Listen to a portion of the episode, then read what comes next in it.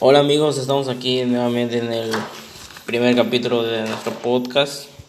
Este, yo soy William. Este, me pueden seguir en Twitter como arroba en. Este, soy el encargado de la página de Lions en español, donde traemos información acerca de, del equipo.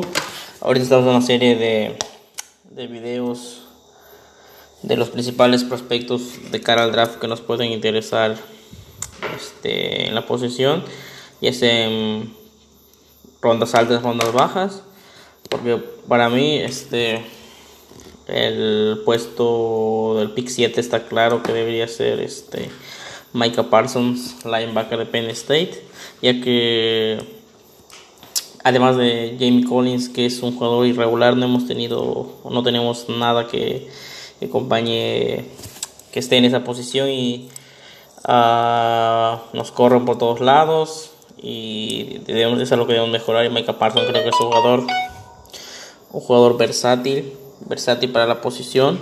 Eh, un linebacker que podría entrar perfectamente al Roger.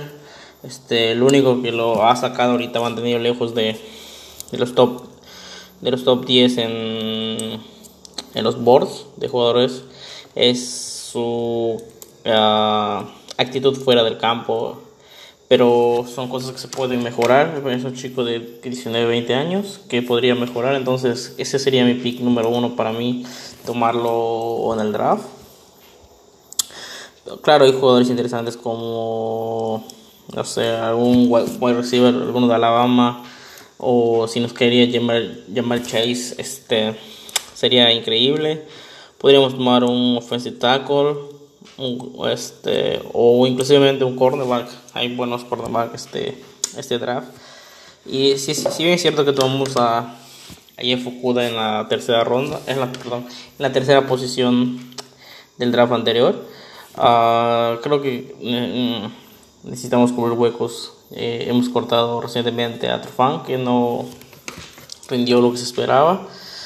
Y con Coleman regresando de la, de la lesión que tuvo no se vio bien. Entonces ahí podría ser una, una posición que podremos atacar en el draft. Entonces ahí voy compartiendo hilos acerca de varios jugadores que creo que encajarían bien en, en el equipo. Y nada, este pues pueden pasar a verlo y comentarme este qué os parece, qué les parece estas decisiones y bueno, pues prácticamente el podcast fue para decir sobre que hoy fue la el último día para poner tag a jugadores. Tag de jugadores es um, más o menos sencillo de explicar, que vendría siendo eh, tú le pones el tag al jugador y el jugador tendría un año de contrato mientras tú ya sea lo traspasas o buscas un contrato largo, a largo plazo con el jugador. Entonces, um, se esperaba, se esperaba que que lo que Detroit pusiera el tag a, a Kenny Goladay, pero no se ha puesto. Otro jugador que se podría esperar igual que fuera una opción a taguear sería Romero Guara, pero tampoco se, le ha puesto, así que nada. Eso para mí me quiere decir una cosa, que estamos en una reconstrucción total.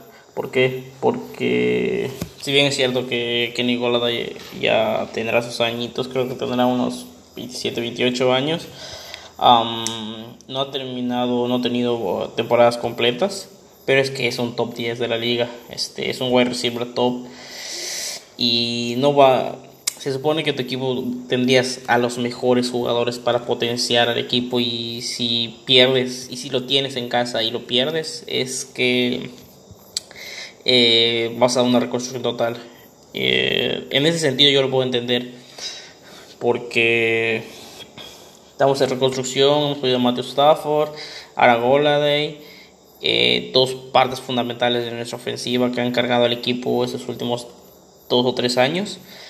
Eh, y si es por ese lado, a mí me parecía bien. Ahora sí, si cortamos a Goladay no cortamos, no lo detallamos, no lo firmamos y somos agresivos en la agencia libre. Me parecía un error brutal. ¿Por qué? Porque si estamos en reconstrucción, entonces no necesitamos gastar en jugadores premium, como podría decirlo así. Si no trae jugadores uh, con, con este, pagos de veteranos, pagos de 2, 3 millones para un año, que luchen por, por este, eh, quedarse en el equipo un año más, cosas así. Entonces, ese sería, yo creo que el camino que deberíamos tomar, si esa es la dirección que se ha dado con, con no poner tag a Kenny Golladay y a Romero Guara. El Romero eh, lo entiendo un poco más porque ah, si bien es cierto que tuvo un, gran año el año pasado, prácticamente él fue nuestra defensiva.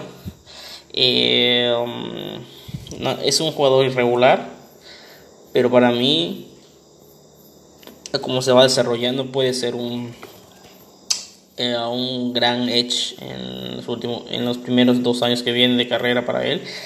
Y nada este como les digo si es que es una reconstrucción que vamos a hacer me parecía perfecto pero si traemos jugadores de renombre o no tanto de Roma sino con contratos caros ah, me, ah, para mí desde mi punto de vista me parecería una equivocación por parte de de Brad Holmes como general manager porque um, como, como les comento si estamos en reconstrucción debe ser una reconstrucción total. ¿por qué? porque desde mi punto de vista no tenemos equipo para competir. Uh, como les mencioné anteriormente era este, la ofensiva era este, nuestra línea ofensiva está bien pero no tenemos coreback. Eh, soy que de los que piensan que Goff no con Goff no mejoramos la posición, es decir, ahora eh, empeoramos. tanto se le criticó a Matthew Stafford por no llevarnos al siguiente nivel. Creo que con Goff ah, bajaremos inclusive de nivel y no creo que sea la solución. Tampoco creo que los Lions lo vean este, en esa como esa solución, pero no. Eh, um, wide receivers tenemos en contrato a, a que recién firmamos, este, no me acuerdo, Williams, que es un buen jugador, pero muy propenso a lesiones. Uh, tenemos a Jerome Allinson que no jugó este año por la pandemia y lo que se le ve en Green Bay mm, no convence. Cephus receptor de quinta ronda, tampoco eh, se le vio mucho. Entonces, de corredores estamos bien, creo, con DeAndre Swift. Parece que eh, ha sido un. Podría ser un robo en el draft.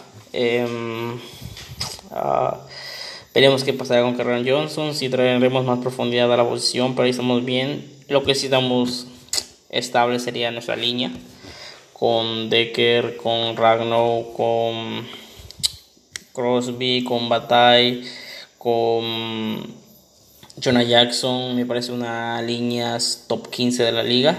Y qué decir, um, creo que necesitamos un Tyrant más, dependiendo de la, que eh, la, formación que juguemos.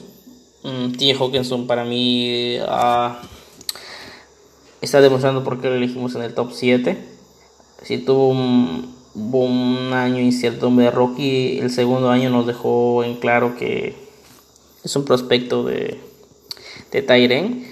Y, pero falta alguien, un Tyren 2-3. Veremos qué pasará con JC James, lo cortaremos o no. Y la defensa, madre mía. Es que la defensa no tenemos nada. Trey Flowers es para mí una gran decepción.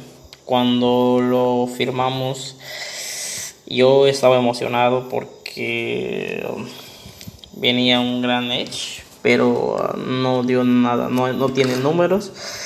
No, no, se le discrimina el trabajo porque es un gran eh, compañero de equipo, el que llega primero, el que se va último, pero no, no ha demostrado el valor, lo que se le ha pagado. Julian Owara es una, el hermano de Romeo es una apuesta y no tenemos más dentro de, de defensa tackles tenemos a Penicini una, pero es una sexta ronda y es parador la carrera, pero para atacar por el interior no tenemos prácticamente a nadie, tenemos a Deshaun Ham que no ha despegado. Linebackers, como les mencioné primeramente, Jamie Collins y es un jugador muy irregular. Y de ahí nada más a Baitai que eh, fue una segunda ronda y ha sido una decepción brutal. El cornerbacks tenemos a, a Manny Orwarille, que para mí es un buen jugador, pero hasta allá. Y en nuestro tercer pick global el año pasado ya fue Kuda, que realmente se vio mal. Y si bien es cierto que el esquema de Patricia no le favoreció mucho, pero este segundo año debe dar un, un salto brutal para poder reparar este, el valor de su pick. Tenemos jugadores rotacionales. Para mí Coleman sus mejores años ya pasaron. Y de safeties, Tracy Walker uh, tuvo un bajón. Eh, para beneficio de él fue un bajón de todo el equipo. Y no hay más, no hay más. Este. Por eso me, me gusta esta reconstrucción que estamos haciendo. Y aunque me dolió, porque la cara de la fan, del equipo eran Matthew Stafford y Kenny Golladay y ninguno de los dos está ya, ya está. Pero si es para el, el mejoramiento del equipo en 2-3 años, me parece perfecto no gastar esos eh, el dinero en ellos y nada más era para comentarles este esto que sucedió el día de hoy que no pusimos taja a nadie y esperen, vamos a esperar que en la agencia libre no vamos a ser este agresivos vamos a traer jugadores veteranos jugadores uh, que no cobren mucho. Bueno es lo que yo espero. Y nada. Quiero agradecer a todas las personas que este, puedan escuchar este, este mini podcast. Um, quiero pedirles disculpas por eh, si no se me entiende, ya que fue el primer podcast, eh, un poco nervioso ante la situación. Y nada, sigan mis redes sociales en Lions, Lions.